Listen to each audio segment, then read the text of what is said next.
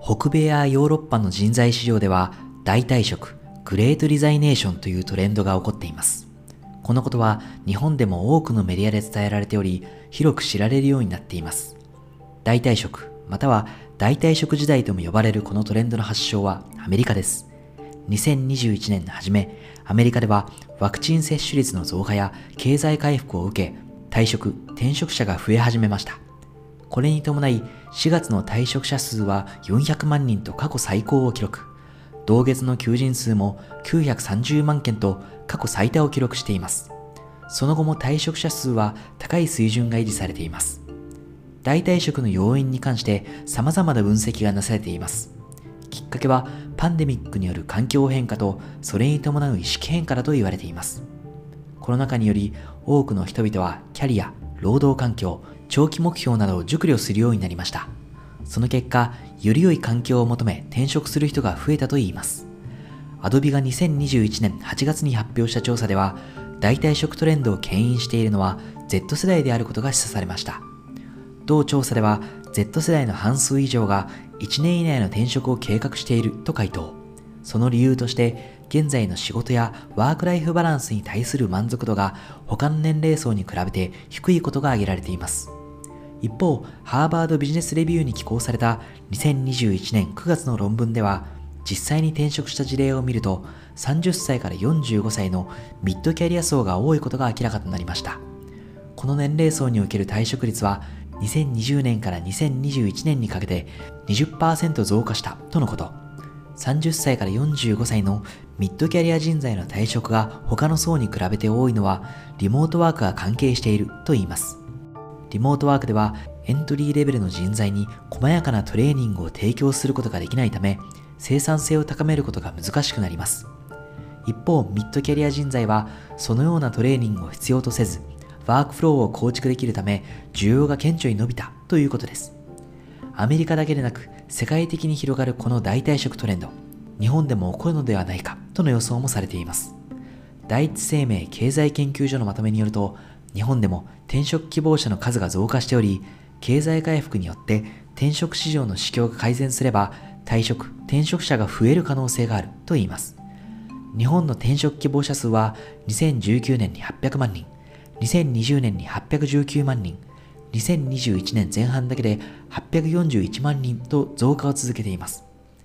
欧米ではこの代替職トレンドの中、雇用者が人材に求めるスキルも変化しています。アメリカの人材市場調査会社モンスターインテリジェンスの2022年最新調査で欧米人材市場の最新動向があぶり出されています。この調査は2021年8月から9月にかけてリクルーターや HR 部門の責任者など3000人以上、また各国800人から2000人の人材を対象に実施されたもの。この調査で欧米人材市場では依然、スキルギャップが課題であることが判明。スキルギャップに悩む企業の割合は2020年の87%から2021年には91%と4ポイント上昇しており、スキルギャップ問題の悪化が示唆される結果となりました。具体的にどのようなスキルにギャップが生まれているのでしょうかハード面のスキルギャップトップ3は1位 IT スキル、2位戦略プランニング、そしてオペレーションとコンピュータースキルが同率で3位になりました。一方、ソフト面のスキルギャップはコミュニケーション、問題解決能力、自立信頼性の3つがランクイン。特に後者のソフトスキルはコロナ禍のリモートハイブリッドワーク文脈で重要度が増しており、先ほどのモンスターインテリジェンスのキャリア専門からも、それらが2022年の人材市場で最も重要なスキルであると指摘しています。具体的には、まずコミュニケーションについて、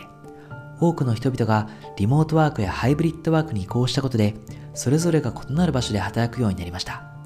この状況下で、プロジェクトをスムーズに進捗させるには、チームメンバーの認識を常にアップデートし、また、モチベーションを維持させる必要があります。